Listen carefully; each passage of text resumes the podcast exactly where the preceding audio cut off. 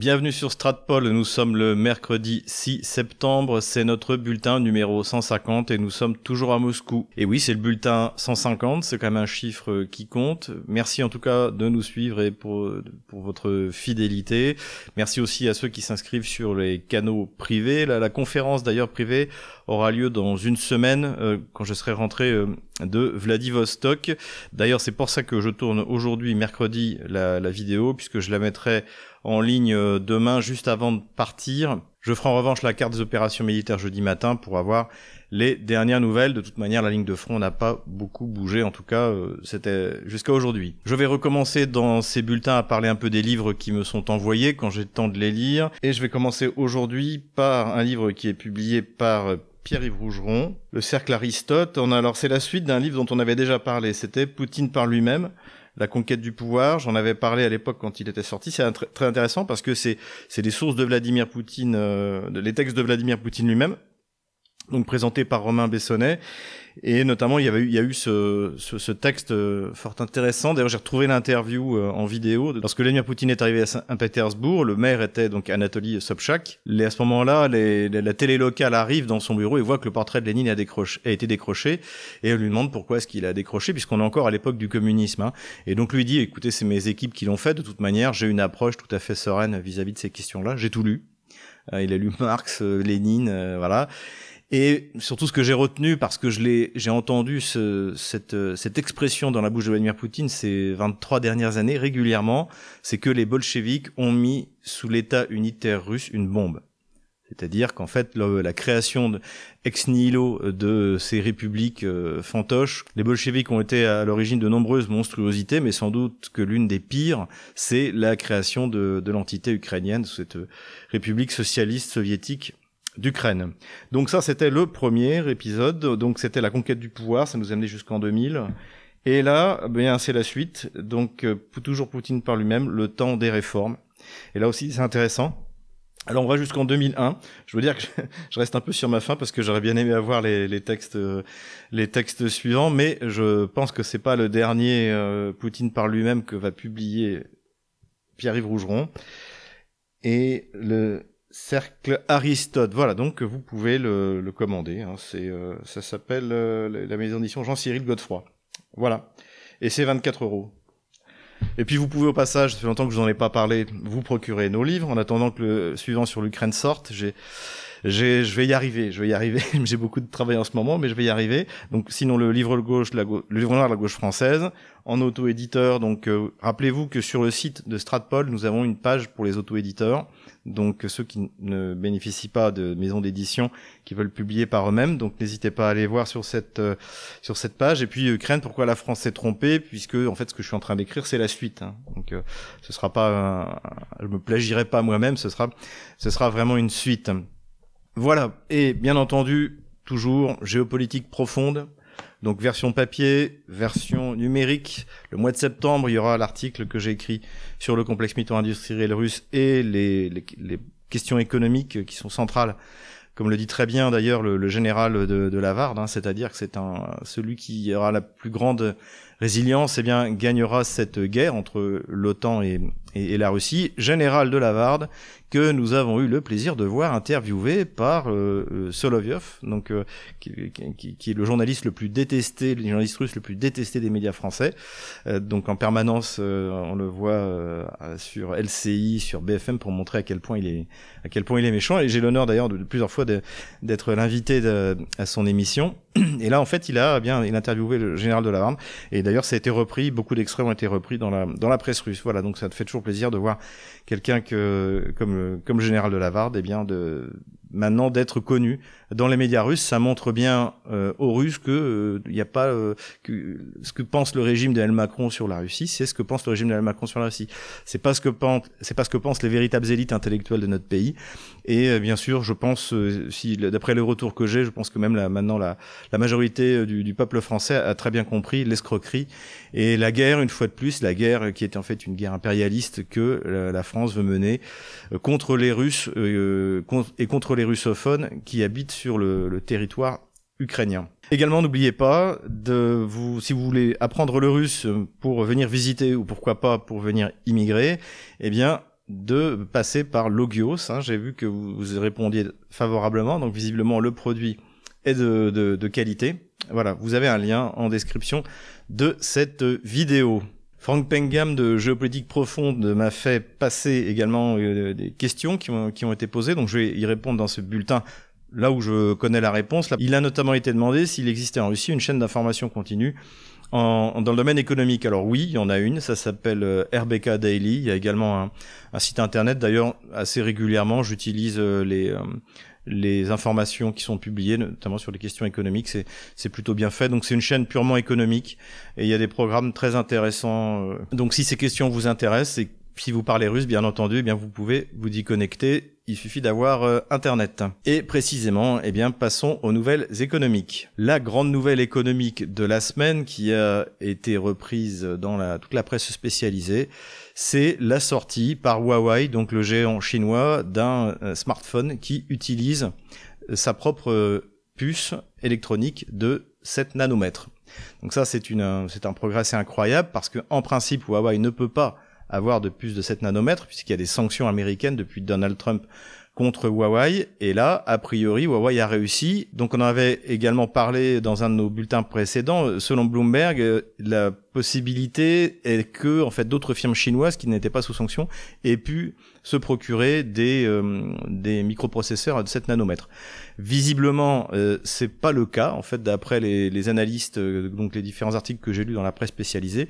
SMIC, donc SMIC c'est la c'est la société chinoise qui produit qui, a les machines-outils pour produire, pour graver ces microprocesseurs à 7 nanomètres. Eh bien, visiblement, SMIC a réussi à le faire. Et donc, le Kirin 9000, hein, qui est le nom du microprocesseur euh, chinois, est totalement produit en Chine. Donc, c'est une véritable percée euh, technologique parce que le but des sanctions de Donald Trump et de Joe Biden, c'était que la Chine, en fait, repasse à 28 euh, nanomètres, voire plus, donc avoir 5 génération euh, de retard. Or là, avec du 7 nanomètres, la Chine n'a finalement plus que une à deux générations de retard, sachant que à Taïwan et en Corée euh, du Sud, maintenant, on, grave à 2 euh, nanomètres, 1 nanomètre. Il y a même des projets pour graver encore plus plus petit, hein, plus le, en fait, plus le microprocesseur est, petit, moins il consomme d'énergie et plus il est rapide. Hein. C'est ça, c'est ça l'enjeu.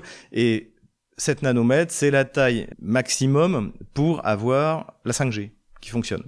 Donc c'était ça en fait l'enjeu. Et pourquoi c'est important? C'est important parce que même si la Chine pour l'instant euh, ne peut pas graver euh, plus petit que 7 nanomètres, et eh bien avec 7 nanomètres précisément, elle a la 5G. Donc elle est devenue souveraine dans ce domaine-là et surtout qu'il faut voir que la demande de, de microprocesseurs mondial à 95% c'est de la c'est du 7 nanomètres plus petit, c'est juste un, pour l'instant encore un marché, un marché de niche.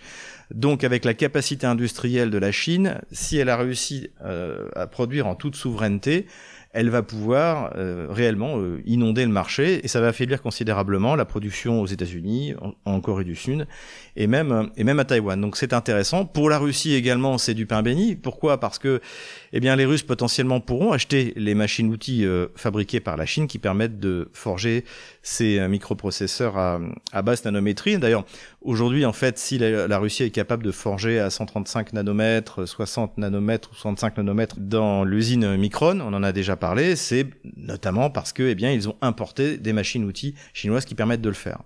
Donc euh, cette euh, percée technologique chinoise est extrêmement importante, non seulement pour la Chine, mais également pour la Russie. C'est-à-dire que là encore, les sanctions occidentales contre un pays, contre un peuple d'élite, hein, faut jamais mettre des sanctions contre un peuple d'élite, parce qu'il en profite pour rebondir. On l'a vu sur la Russie et là on le voit sur la Chine. Donc de nouveau, ça a échoué et c'est une très bonne nouvelle. On en avait parlé la dernière fois, je crois que le pétrole était à 84 dollars ou 85 dollars le baril, il est désormais à 88 et il n'est pas prêt de s'arrêter.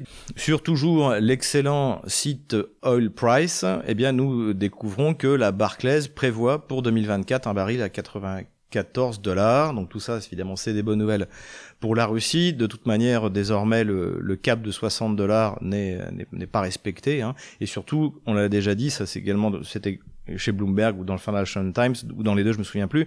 Mais le, la ristourne que concédait la Russie à l'Inde ou à la Chine, eh bien, a extrêmement baissé puisqu'elle elle, n'est plus nécessaire et que la demande ne va aller qu'en augmentant. Ce qui est intéressant aussi, c'est que les raisons qui sont données, euh, y compris par Reuters, donc là pareil, c'est pas un agent du Kremlin, c'est ce dont on parlait, c'est-à-dire que la, le, le, pétrole de schiste américain approche de son pic. Euh, donc ça, c'était quelque chose qui était euh, qui était même nié il y a encore six mois hein, de mémoire. Donc visiblement, le, ton a changé. Et donc l'augmentation de la production continue, mais approche euh, de son pic. Et donc c'est ça qui fait évidemment monter euh, les prix. Ce qui fait monter les prix également c'est l'augmentation de la demande. Et 70% de cette augmentation c'est la Chine hein, pour ceux qui pensaient que la, Chine euh, n'allait pas être le moteur de la demande pour le pétrole, hein, on, s'était moqué un petit peu d'eux il y a quelques mois, eh bien ils se sont largement trompés, et même si effectivement la, Chine traverse une crise, hein, merci aux informations qui ont été transmises par Jean-Marc, sur euh, la, réalité chinoise. effectivement, il y a une crise économique en Chine, mais il ne faut surtout pas sous-estimer la Chine, comme je l'avais analysé la, semaine dernière. Puisqu'on parle d'hydrocarbures et de Chine, eh bien, parlons de Force de Sibérie numéro 2. Donc, Force de Sibérie, c'est un immense gazoduc qui amène le gaz russe de Sibérie vers la Chine. Et il est question, et maintenant c'est même une certitude, qui est un Force de Sibérie numéro 2. Euh, pourquoi? Bah Déjà parce qu'en fait le, Force de Sibérie numéro 1 tourne à plein régime, donc a, toute sa capacité est utilisée, et donc il doit être doublé. Il y a eu un article dans le Financial Times il y a à peu près six mois qui mettait en doute l'avenir la, du projet parce que la Chine faisait pression sur la Russie, etc. Bon, évidemment, a priori c'est faux. Et d'ailleurs, Vladimir Poutine vient de donner l'ordre de bien d'accélérer le, le, début de la, construction du, du, du gazoduc. Et, et ce qui est intéressant par rapport Force de Sibérie 1, c'est que Force de Sibérie 2 ira taper dans les champs gaziers qui alimentent aussi le, les gazoducs, euh, les, gazoducs qui vont vers les pays occidentaux, donc euh, que ce soit euh, le, bah, le dernier qui fonctionne, c'est celui qui passe par l'Ukraine, et également Turkish Stream. Donc, donc, ça donne évidemment plus de souplesse pour l'exploitation de, de ces champs gaziers à la Russie. Passons maintenant aux politico-diplomatiques. La bonne nouvelle politique de la, de la semaine, c'est l'annonce que Maximilien Kra va être tête de liste de l'alternative für Deutschland pour les prochaines européennes. Alors qui est Maximilien Kra? En fait, c'est un ancien du Parti chrétien-démocrate qui a rejoint l'Alternative für Deutschland, donc le parti euh, nationaliste et on peut dire conservateur, parce que lui, Maximilien Kras c'est un nationaliste, il est contre les sanctions, il est contre la guerre, donc c'est vraiment un représentant du Parti de la paix. Euh, il est pour euh, relancer le, transport du gaz par euh, Nord Stream, donc bien sûr pour mettre fin aux sanctions, et en plus il est catholique, traditionnel et conservateur. Donc ça veut dire que c'est la véritable opposition, hein, l'opposition fondamentale au régime euh, allemand actuel. Et évidemment, quand on compare la, la, situation en France, nous on va avoir euh, l'adolescent Jordan euh, Bardella comme tête de liste aux européennes, qui, comme d'ailleurs le soulignait très bien Laurent Ozon sur son Twitter, n'a jamais travaillé, ce qui est loin d'être le cas de Maximilien Krah, qui visiblement était quelqu'un de, de, très brillant. Et puis c'est là où on se rend compte qu'en fait il n'y a pas de débat politique en France. À mon avis, il y a plus de débats au sein du Parti communiste chinois qu'il y en a dans la vie politique française, euh, puisque c'est que du gauchocentrisme. Euh, ils sont d'accord sur tout, sur euh, le sociétal, l'avortement, l'économie. c'est juste, encore une fois, ce que j'ai décrit dans mon livre, les des nuances de gauche. Alors que là, on le voit, la gauche allemande n'a pas réussi à circonscrire le débat autour des idées de gauche. Hein, l'annonce de ce, de, encore une fois, de ce Maximilien Kra qui va être tête de liste aux européennes le montre. Donc on va regarder ce que ça va donner. On peut espérer d'ailleurs que l'alternative sur Deutschland pourrait arriver en tête. Euh, pourquoi pas? Là, il y a une véritable ascension euh, de, de, de ce parti-là. On espère aussi que la, la gauche populaire aussi qui n'existe pas en France, de Sarah Wagenknecht, alors je ne sais pas si ça va être Die Linke ou si c'est un nouveau parti qu'elle va former, euh, puisse avoir de bons résultats aux élections européennes. Ce qui est clair, c'est que pour les élections européennes, le salut ne viendra pas de la France, pour l'instant, bien entendu. Retour sur le changement de ministre de la Défense en Ukraine. Donc, euh, les informations de la presse ukrainienne ont été confirmées. Donc, Reznikov, l'ancien ministre de la Défense, euh, ultra corrompu, ultra inefficace, eh bien, est nommé ambassadeur euh, d'Ukraine en Angleterre. Donc, c'est, il s'en sort bien, hein, bien sûr. Il sera pas, il sera pas condamné, il sera pas jugé. Et donc, il est remplacé par Rustem Umerov. La presse ukrainienne, rappelons-le, avait dit que c'était l'homme de Yermak, donc c'est-à-dire le chef de cabinet de Zelensky, donc en fait un homme euh, de Zelensky, ce qui permettait au clan Zelensky d'avoir le, contrôle sur les, pillages des ressources du ministère de la, de la Défense. Mais c'est dans la presse turque qu'on a trouvé les informations les plus intéressantes, c'est-à-dire que Rustem Umerov est l'homme des Américains. Pourquoi? Eh bien parce que si vous regardez sa biographie officielle, il est passé en Crimée par une école de surdoués. Donc en fait, une école de surdoués, quand vous regardez, c'est une école qui en fait est financée par les goulénistes. Un Fatoula Goulen est le rival contrôlé par la CIA d'Erdogan. C'est lui qui est à l'origine du coup d'État qui a raté en 2016 et qui a d'ailleurs permis la réconciliation entre Vladimir Poutine et Erdogan. Et donc cette école est financée par le mouvement guleniste qui finance d'ailleurs dans toute l'Asie centrale, dans tout ce qui est la zone, on va dire, turcophone, qui finance des écoles pour essayer d'influer et bien sûr de contrer l'influence euh, chinoise et russe dans la région. Donc il est à la fois lié au Méjilis, qui est le mouvement terroriste euh, tatar de Crimée, il est lié au Guleniste, donc qui est un islamiste euh, radical, et il est considéré, si on en croit encore une fois la, la comme l'homme des Américains. Donc c'est la prise de contrôle directe du ministère de la Défense ukrainien par Washington, ce qui explique aussi l'arrestation de Kolomowski. Désormais, visiblement, Washington a sonné la fin de la récréation. Euh, pourquoi? Eh bien parce que tout le système de corruption a permis à des tas d'hommes ukrainiens d'échapper à la conscription. Donc aujourd'hui, on va en reparler tout à l'heure sur la mobilisation, mais tout, le système est en train d'être repris en main. Et ce qui est intéressant aussi, c'est que Umerov faisait partie de la première délégation qui est allé négocier à Minsk juste après le début de l'opération spéciale. Ça devait être le 28 euh, février. Donc c'est à ce moment-là où, en fait, hein, souvenez-vous, au bout de 24 heures, Zelensky était prêt à se rendre. Et il avait raison. Et donc une première délégation a été envoyée à Minsk pour négocier. Et on le voit sur cette photo. Donc Umerov est bien là. Et l'autre que vous voyez entouré de bleu, c'est Kiriev. C'est celui qui s'est fait assassiner au retour de la négociation. Et ça, c'est un moment important. C'est le début de la prise de contrôle par Londres, Washington, qui s'appuie sur les ultras kieviens, du, de, tout simplement de l'État ukrainien c'est un avertissement qui est donné. Tous ceux qui veulent négocier seront éliminés. Et ça aboutira au voyage en avril euh, de Johnson qui sabotera définitivement toutes les possibilités de négociation avec cette stratégie absurde qui consiste à estimer qu'il faut juste que Kiev tienne quelques mois et qu'après les sanctions économiques contre la Russie vont euh, mettre le pays à genoux. On connaît le, le résultat aujourd'hui. Donc voilà, Umerov est l'homme des Américains. Il est clair que désormais, l'Ukraine va être directement administrée par Washington. Et d'ailleurs, ce mercredi 6 septembre, le secrétaire d'État aux Affaires étrangères, Anthony Blinken, s'est rendu à Kiev pour reprendre les choses en main. La rencontre entre Poutine et Erdogan a donc bien eu lieu, comme on l'avait annoncé la semaine dernière, le 4 septembre. Donc il a été question de plusieurs aspects principalement économiques. Il y a eu bien sûr l'accord céréalier où Vladimir Poutine a dit qu'il n'était pas contre le reprendre, mais qu'il fallait se soumettre à ses conditions. Personne en Russie réellement ne veut reprendre l'accord céréalier, euh, puisqu'il était utilisé en fait pour livrer des armes à l'Ukraine. Erdogan l'a bien compris. En revanche, il ne perd pas la face parce qu'il récupère un autre accord céréalier avec la Russie, qui a proposé à Erdogan d'organiser le transport à titre gracieux de la Russie vers les pays les plus pauvres en Afrique notamment, qui ont besoin de grains, puisque d'ailleurs la, Russie a eu d'excellentes récoltes, et également le transfert vers la Turquie pareil euh, à un prix d'amis euh, du grain pour qu'il soit transformé en farine euh, voilà donc Erdogan ne repart pas les mains vides et surtout Vladimir Poutine a insisté sur le fait qu'il espérait que la Turquie devienne ce hub gazier dont il avait déjà parlé hein. rappelons que c'est une initiative de Vladimir Poutine la Turquie est un point de passage du gaz russe euh, vers l'Europe, qui euh, est beaucoup plus sécurisé que ce qui pouvait passer par la Baltique ou par bien sûr le territoire polonais ou ukrainien. Donc c'est quelque chose d'important et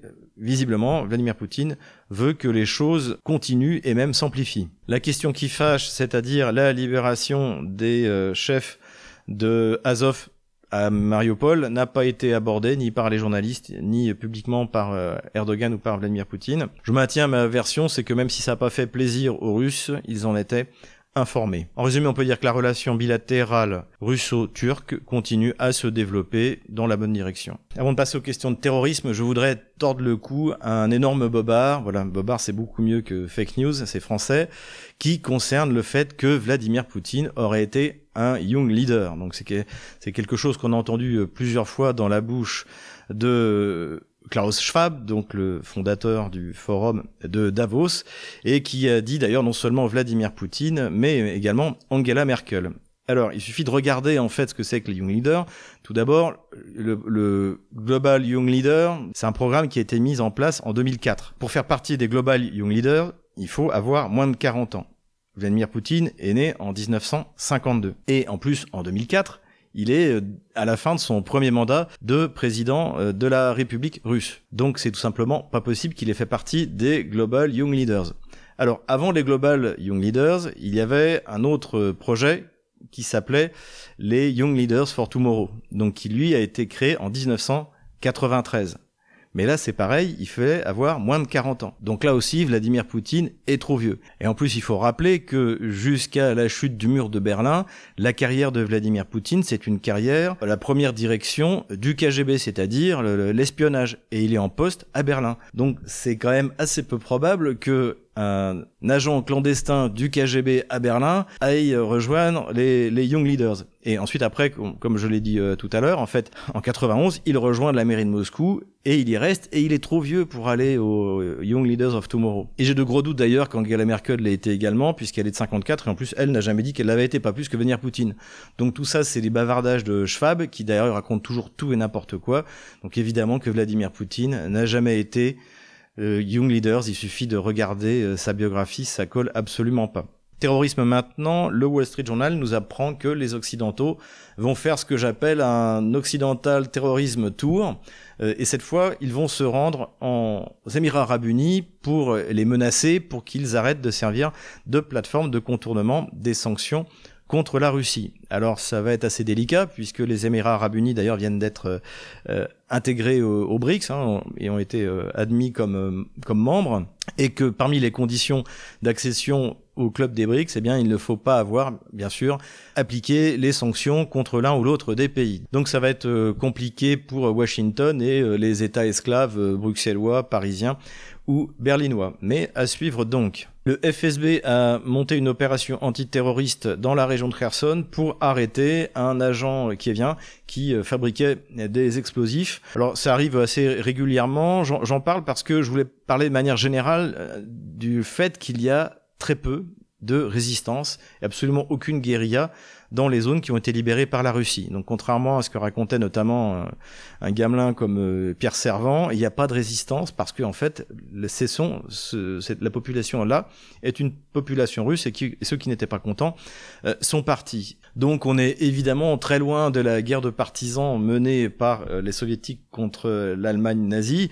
D'ailleurs, je vous recommande au passage encore un autre livre, et j'en remercie Nicolas de me l'avoir prêté, Le soldat oublié de Guy Sagère. Donc c'est l'histoire d'un franco-allemand qui euh, s'engage dans la division Grossdeutschland et c'est vraiment son récit euh, de la guerre. Bah, donc en fait lui il arrive à partir de Stalingrad, donc en fait il fait quasiment que reculer. Donc c'est un témoignage extrêmement intéressant et là on y voit ce que c'est vraiment que du combat de partisans, c'est-à-dire euh, des groupes de plusieurs centaines d'hommes et de femmes qui euh, se cachent, qui font des opérations de harcèlement et la guerre qui leur est menée d'ailleurs qui est euh, extrêmement cruelle, hein, des cruautés de part et d'autre. Donc c'est pas du tout ce à quoi on assiste en ce moment dans les régions qui ont été libérées par la Russie. Je parle même pas du Donbass qui euh, attend sa libération depuis tellement longtemps, mais même à Kherson ou Zaporozhye. Voilà, si vous voulez savoir ce que c'est qu'une guerre de partisans, lisez plutôt le livre de Guy Sagère. Terrorisme toujours, on apprend que le SBU a mis euh, en place une euh, cellule d'assassinat euh, ciblé.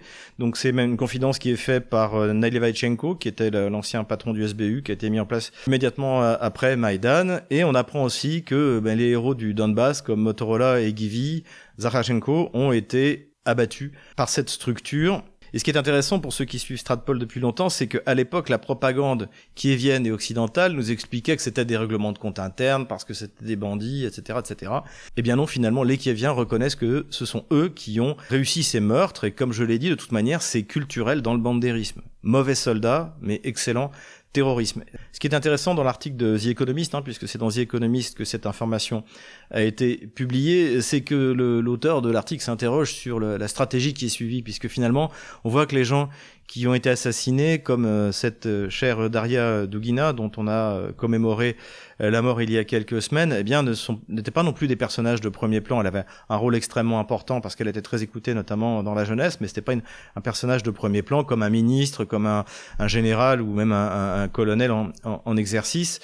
Et d'ailleurs, quand on regarde les assassinats réussis dans la région de Kharkov ou dans la région de, de ou Kherson, c'est souvent le, le chef de de la, police routière locale, un maire d'une ville de 4000 habitants. Donc c'est pas des gens qui ont des grandes responsabilités, ni civiles ou militaires. En tout cas, ce qui est clair, c'est que le terrorisme bandériste a un bel avenir devant lui et en plus, je pense qu'il est largement soutenu par les services secrets anglais et américains.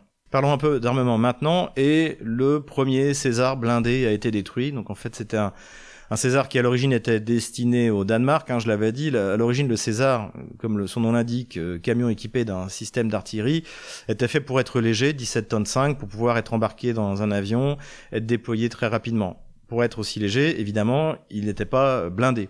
Donc c'était bien pour aller euh, en Afrique, mais ça montre ses limites effectivement pour euh, quand on a affaire à, à une armée comme euh, l'armée russe. Donc une version blindée a été euh, a été développée, donc elle fait 35 tonnes et qui a commencé à être livrée il y a quelques mois à l'armée ukrainienne. Et bien et donc on a vu le, premier euh, le premier exemplaire qui a été détruit. Artillerie toujours, la Russie crée de nouvelles divisions d'artillerie avec des systèmes à très gros calibre, c'est-à-dire les canons Malka de 203 mm et les canons Tulpan, Tulip, hein, les Russes aiment bien donner des noms de fleurs à leur, euh, à leur canon. Donc, euh, et les canons Tulpan de 240 mm. Donc, c'est des calibres, par exemple, qui n'existent pas dans l'armée française. Hein. le maximum qu'on ait, c'est 155 mm. Donc, c'est très efficace contre les fortifications. Et surtout, il y a des munitions améliorées qui peuvent tirer jusqu'à 40-45 km. Parce que là, les Russes ont un problème sur le champ de bataille, c'est que euh, le, leurs canons euh, soviétiques ou même euh, les plus récents comme le MSTB, eh bien, ne peuvent tirer que à 30 km maximum, et ce qui les met loin en fait hein, des, des, canons occidentaux qui ont été livrés à l'Ukraine, hein, qui peuvent tirer bah, comme le César jusqu'à 40 km et même plus avec des munitions spéciales. La raison, on l'avait déjà évoqué, c'est-à-dire que le canon du César fait 52 calibres, hein, 52 fois 155 mm, alors que les canons les canons russes font du 48 calibre, donc c'est 48 fois 152 mm. Donc ça, le canon est moins long, donc la munition va moins loin. Donc les Russes travaillent là-dessus. Normalement, ils doivent sortir le Koalitia, donc qui serait rentré en, en production en série, mais pour l'instant, euh, il n'est pas là. Donc pour l'instant, les Russes doivent compenser la faiblesse de la portée de leurs euh, canons par les lance-roquettes multiples. Donc là, évidemment, avec les lance-roquettes multiples, ils peuvent taper jusqu'à 150 euh, km en fonction du, en fonction du système. Mais le lance-roquette multiple est moins souple d'emploi en contre-batterie que euh, un, canon classique. À suivre donc, donc un Malka 203 mm, Tulpan 240 mm pour les très gros calibres, et puis on attend le Koalitia qui lui devrait être la réponse, euh, bien, au César notamment, avec une euh, portée accrue et une cadence euh, accrue. À suivre donc. Armement toujours, cette fois les bombes planantes, on en avait parlé il y a déjà quelques mois, on en a parlé régulièrement. Les Russes utilisent régulièrement maintenant, quasiment tous les jours, des bombes planantes de 500 kg, donc qui permettent de dériver et donc de les larguer à 50-70 km de la ligne de front, ce que ne peuvent pas faire évidemment les forces otano-kieviennes. Et j'avais également évoqué le fait que la Russie peut envoyer d'autres bombes dérivantes puisque les Russes disposent même d'une bombe de 9 tonnes. Et là, ce qu'on observe, ce qui a commencé à être employé, c'est les bombes d'une tonne 5, les Fab 1500. Donc là aussi, je pense que ça va être quelque chose qui va jouer un rôle important, notamment pour percer dans le Donbass, puisque, encore une fois, on est vraiment dans la ligne Maginot. Et je pense que ces bombes vont jouer, à mon avis, un rôle important si les Russes décident de lancer une offensive, notamment dans le Donbass, pour percer cette ligne Maginot particulièrement solide. Et ils vont avoir besoin d'une telle puissance de feu, un peu comme les, les Américains ont eu besoin pour percer à Avranches d'une énorme puissance de feu qui été fournie par des bombardiers lourds, alors qui, euh, qui à l'époque n'étaient pas très précis d'ailleurs. Ils ont, ils ont même euh, tuer une partie de, de leurs troupes, mais, mais ça a fonctionné, ça leur a permis d'avancer parce que bien tout était retourné euh, euh, au sol. Autre question que m'a transmise Frank Pengam, donc de géopolitique profonde. À savoir si ça allait changer quelque chose que la Roumanie et la Bulgarie s'apprêtent à livrer leur matériel soviétique, ou plutôt ce qu'il leur reste. Euh, la réponse est non. Toute livraison de matériel va rallonger la guerre, mais ne va pas changer fondamentalement la victoire inéluctable de l'armée russe. Ça fait juste qu'il y aura plus de morts. Voilà, ça, prolonge, ça prolonge la guerre. Du point de vue de la qualité de ces matériels, bah, je pense que c'est mieux pour euh, Kiev que euh, finalement on voit les Léopard 2, les Challenger, les Abrams, les Bradley euh, n'ont rien changé et ne changeront rien. Et finalement, la meilleure aide qui a été donnée, ça a été par la Pologne, la Tchéquie, la Slovaquie, je crois. Donc c'était l'été d'il y a un an, lorsqu'ils ont fourni des centaines de chars soviétiques qui leur restait, et notamment la, la modification du T-72 euh, polonais, le PT-91, parce que ça, les Kieviens savent maintenir, ils ont les ateliers, donc c'est finalement bien plus utile que ces euh, énormes chars, pas du tout faits pour ce combat-là. Et d'ailleurs, le premier Challenger a été détruit. Donc le, les, les, Russes d'ailleurs se sont moqués sur les réseaux sociaux puisque le fabricant du Challenger expliquait que ce char n'avait jamais été détruit euh, depuis 30 ans. Oui, mais il s'était jamais battu contre l'armée russe. Donc voilà, un de moins. Ça a été confirmé par le ministre de la Défense anglais, le nouveau, dont on avait parlé la dernière fois, et qui, euh, qui a dit qu'il ne serait pas remplacé puisqu'il en restait 13. Ce qui est intéressant aussi, c'est que les Anglais avaient demandé à ce que leur char soit le moins exposé possible. Donc pour qu'ils arrivent à être aussi exposés, ça veut dire que la 82e division qui a été envoyée pour essayer de percer la ligne de front sur le front de Zaporozhye, eh bien, est vraiment prise à la gorge et a un manque de ressources. Voilà donc pour ce qui est du Challenger. Autre question transmise par Frank Pengam, euh, est-ce que les Russes vont essayer de nouveaux prototypes sur le front ukrainien? Et notamment la question portait sur un char équipé d'un canon de 152 mm. Alors j'en avais déjà parlé, il y a eu des informations qui circulent comme quoi ils testent effectivement un canon de 152 mm de la même manière que d'ailleurs les, Français et les Anglais euh, font des tests sur des canons de 130 mm, 140 mm. Voilà, il y a eu un Leclerc avec un 140 mm. Donc la plupart des complexes militaires-industriels qui fabriquent des tanks, eh bien, étudient euh, ces questions-là. Euh, et encore une fois, on l'avait dit pour l'Armata, c'est l'avantage d'avoir un conflit sous la main, c'est que ça permet de faire des tests. Les Russes ont testé l'Armata, ils testent le 152 mm visiblement. Voilà, avant de passer à la carte militaire, quelques considérations générales. Première considération, la presse occidentale est de plus en plus sceptique sur les tactiques et la stratégie utilisée par Kiev et par l'OTAN, parce qu'à mon avis Kiev ne décide de rien, pour essayer de franchir les lignes de défense russes, c'est-à-dire une énorme dépense humaine et matérielle pour des gains territoriaux ou tactiques qui sont, euh, pour l'instant en tout cas, insignifiants. Donc ça c'est critiqué. Alors c'est critiqué dans la presse allemande, c'est critiqué dans la presse anglo-saxonne, mais évidemment pas dans la presse euh, euh, française qui, refuse, on l'a vu avec Nicolas Sarkozy, de remettre en cause ne serait-ce qu'une ligne euh, du narratif imposé par Kiev. Donc effectivement, si Kiev ne réussit pas à percer la première ligne et à l'occuper, avant la, fin du mois de septembre, ça aura été un échec complet hein, et une catastrophe humaine et de moyens techniques. Parce que si d'ici 2-3 semaines, les Kieviens n'ont pas été capables de percer la première ligne, de la percer vraiment, eh bien, ils seront obligés d'abandonner les euh, territoires conquis qui sont très mal positionnés. En fait, hein, c'est des zones grises, c'est des, maintenant des no man's land qui se trouvent en plus en contrebas. Et donc, ils devront repartir sur leur position initiale avant le début de, de l'offensive le 4 juin. Et là, évidemment, pour la propagande kievienne, ça va être extrêmement compliqué à expliquer non seulement à sa propre population, mais également, bien sûr, dans les pays occidentaux. Bon, je parle pas de la France, de toute manière, on n'en parlera pas, hein, visiblement. Donc là, on est vraiment à un moment crucial. Hein. Si jamais Kiev ne réussit pas à percer d'ici 2-3 semaines, ça veut dire que l'offensive aura totalement échoué. Le ministre de la Défense russe, Sergei Shoigu, a déclaré, et je pense que ces chiffres sont vrais, étant donné l'absurdité de la, encore une fois, de la tactique hein, qui a été suivie par Kiev, a estimé que l'offensive kievienne avait coûté 66 000 morts à Kiev. Donc vous pouvez multiplier par euh, trois ou plutôt deux dans la mesure où il y a à beaucoup de moments en fait les blessés sont pas récupérés donc ça fait plus de morts mais mais, mais moins de blessés. Donc on est euh, c'est une c'est une une offensive qui aura coûté au moins 100 000 pertes euh, définitives ou temporaires. Donc c'est une véritable catastrophe. Et il estime à 7700 les équipements qui ont été détruits. Là aussi, je pense que ce chiffre est tout à fait euh, crédible. Hein. C'est encore une fois la proportion inverse de la puissance de feu, sachant qu'en plus les Russes sont retranchés et bien retranchés, donc euh, ne s'exposent beaucoup moins que les, que Kieviens, qui en plus, euh, dans pas mal de circonstances, comme les véhicules étaient systématiquement détruits, eh bien envoyaient leurs troupes à pied dans les champs de mines. Donc comme on l'a souvent dit, c'est un véritable massacre qui était parfaitement évitable parce que eh bien la, Russie va quoi qu'il arrive gagner la guerre contre l'OTAN. Les sanctions, euh, si elles ont eu quelques conséquences négatives, sont globalement positives pour permettre la transformation et l'hyper-industrialisation de la Russie.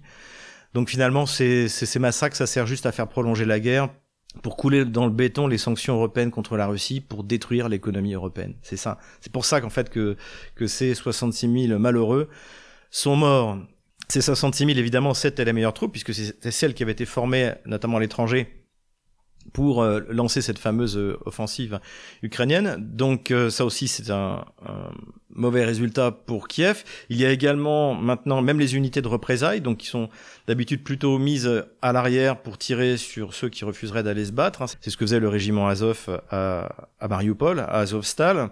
Et là, finalement, c'est donc ces, unités qui sont les plus motivées, les mieux équipées, sont envoyées au hachoir à viande. C'est le cas donc euh, dans la zone d'Artemiovsk, mais également sur le front sud. Donc ça aussi, euh, ça va coûter cher à Kiev de reformer euh, ces unités, de trouver des gens aussi motivés que les, unités bandéristes. Euh, ça, ça va être très, ça va être très compliqué pour Kiev. Donc, il veut lancer une grande mobilisation, voire une mobilisation générale. Donc, pour ça, encore une fois, Zelensky a viré tous les sergents de recruteurs pour mettre une nouvelle équipe qui sera, à mon avis, sous contrôle direct du ministère de la Défense ukrainien, c'est-à-dire de l'OTAN. Je pense que désormais, l'OTAN va faire en sorte que personne n'échappe à la mobilisation. D'après un article dans la presse polonaise que j'ai cité sur Twitter, les Polonais s'apprêtent et ont déjà commencé à renvoyer en Ukraine les hommes qui avaient échappé à la mobilisation et qui, étaient venus se réfugier en Pologne. Et il est question de faire la même chose pour les pays baltes. Il n'y a pas longtemps, j'ai dû refaire une démarche administrative pour obtenir mon, passeport et euh, ben, devant moi, il y avait euh, tout plein d'Ukrainiens, jeunes d'ailleurs, euh, qui étaient tout joyeux parce que ben, ils récupéraient leur, leur, passeport russe. Il y avait des gens du Donbass, il y avait des gens de Melitopol. Donc c'était c'était la, meilleure chose à faire aujourd'hui hein, pour les Ukrainiens. Encore une fois, s'ils ne devaient être certains de pas être envoyés sur le front, je parle des, hommes en âge de combattre, il faut qu'ils aillent se réfugier en Russie. La propagande ukrainienne a fait circuler un sur les réseaux sociaux qui était un décret euh, soi-disant signé par Shoigu d'une nouvelle mobilisation en Russie. Donc ça évidemment c'est complètement faux. D'ailleurs en Russie ça ça n'a ça n'a pas marché. On n'a pas eu euh, d'écho. D'autant plus que si la Russie a décidé de passer une armée de 1 500 000 hommes, eh bien elle le fait sur la base du volontariat et le volontariat fonctionne bien. D'après Dimitri Medvedev, depuis le mois de janvier, 280 000 euh, engagés volontaires ont rejoint l'armée russe. Donc tout va bien de ce côté-là et il va falloir les former. Donc de toute manière, euh, ça va prendre du temps. Hein. Les, Russes ne les jettent pas directement euh, sous les roues des chars, contrairement à ces malheureux Ukrainiens. Donc c'est au moins six mois de formation. Quand on regarde le, temps de formation qui a été donné aux mobilisés de novembre 2022, ça a été ça a été six mois. Donc pas besoin de mobiliser, je pense qu'il n'y aura pas de mobilisation avant longtemps. Ça a d'ailleurs été démenti par les autorités russes. En fait, ce genre de désinformation, c'est surtout à destination du euh, public ukrainien à qui on va faire croire que les Russes sont obligés de mobiliser. Parce que si les Russes ne mobilisent pas, ça veut dire que les pertes ukrainiennes sont bien supérieures aux pertes russes. Bien se rendre compte de ça. Que Kiev se lance dans une phase de mobilisation majeure comme ça, c'est la manière de reconnaître que eh bien, les 400 000 morts annoncés la semaine dernière sont le chiffre réel et qu'on va sans doute aller vers 500 000. Un demi-million euh, d'Ukrainiens morts pour Zelensky et pour euh, l'OTAN. C'est quand, même, euh, quand même bien triste. Mais passons maintenant à la carte militaire. Nous revoilà sur la carte militaire, ça va aller vite parce que, comme vous allez le voir, le front n'a une nouvelle fois pas, quasiment pas bougé. Il y a eu quelques tentatives de frappe de drones en direction de Moscou. Tous les drones ont été interceptés. Il y a eu, dans la nuit de mercredi à jeudi, des tentatives d'attaque contre Rostov sur le Don. Ici, trois drones ont été interceptés qui ont donné lieu à des images assez impressionnantes. Les Russes ont continué, eux, à bombarder les installations portuaires à Odessa et également sur les ports du Danube. Et les Ukrainiens ont accusé la Russie d'avoir euh, envoyé un drone Guéran du côté roumain. Le ministère de la Défense roumain a démenti. Donc euh, une fois de plus, euh, même si par hasard un drone était passé côté roumain, l'OTAN ne veut pas être engagé dans ce conflit. On se souvient au début de cette année, lorsque un missile euh, antiaérien kievien était tombé côté polonais, les Polonais tout de suite avaient dit que c'était c'était pas c'était pas les Russes. Joe Biden avait dit que c'était pas les Russes tout de suite pour éviter que l'OTAN soit impliquée directement. Puisqu'on parle de bombardement dans la profondeur, Konstantinovka, donc c'est une ville du Donbass qui est sur l'ultime ligne de défense qui est Vienne euh, dans le Donbass, a été bombardée. Donc euh, soit il y a eu 16 civils euh, touchés, l'orientation du tir montre que ça vient de Kiev. Donc est-ce que c'est délibéré pour terroriser la population ou est-ce que c'est une nouvelle fois la défense antiaérienne kievienne qui ne fonctionne pas parce que mauvaise formation, parce que mauvaise maintenance. Hein. En tout cas évidemment Zelensky a immédiatement accuser la Russie. Sur le front maintenant, alors j'ai dit qu'effectivement le front n'avait quasiment pas bougé, mais ça ne veut pas dire qu'il n'y a pas de combat. Au contraire, Kiev essaie désespérément de franchir la première ligne de défense, mais finalement n'a pas obtenu grand-chose. Les Russes ont totalement évacué le village de Robotino ici, et sont toujours présents sur les hauteurs, et donc en fait euh, les troupes ukrainiennes qui tentent de progresser se trouvent dans un sac à feu. Comme on l'a dit tout à l'heure, si Kiev n'arrive pas à s'emparer des hauteurs qui sont occupées par la première ligne de défense russe, ça veut dire que l'offensive d'été aura été un échec total et vraisemblablement les troupes ukrainiennes qui ne pourront pas tenir à découvert seront obligés de se replier vers le nord. Le front continue également à s'activer du côté de Staromayorsk, mais là aussi, Kiev n'a pas pu avancer. Les forces de l'OTAN ont essayé également d'avancer du côté de Novomayorsk et de Novodonetsk, mais sans succès. Les Russes n'ont pas avancé ni du côté de Marinka, ni du côté d'Avdeyevka. Les Kieviens ont continué à vouloir donner l'assaut pour s'emparer des hauteurs autour de Kleshevka, ici, mais ont échoué. En revanche, ils ont réussi à s'approcher du village d'Andrievka ici, mais sans arriver à le prendre. Les Russes continuent de mettre la pression du côté de Belovgorovka, Torsk et sur la tête de pont qu'ils ont fait sur la rivière ouest du Jerebets, mais pour l'instant pas de gain significatif. Selon Yuri Podolyaka, il s'agit sur la Russie est en train d'accumuler les forces pour pouvoir faire une percée. On verra ce que ça donne. Pareil du côté de Kupiansk. Voilà la situation au jeudi 7 septembre 2023. L'offensive otanienne est un échec. Il reste à peu près trois semaines pour essayer de pouvoir percer au moins la première ligne de front. Voilà, c'est tout pour aujourd'hui. J'espère que cette vidéo vous a plu. N'oubliez pas, géopolitique profonde, d'acheter des livres et de vous inscrire obligatoirement sur Telegram, Twitter, Odyssey, Rumble, VContact. Voilà, là où on publie toutes nos vidéos. C'était le bulletin Stratpol numéro 150. Courage, on les aura.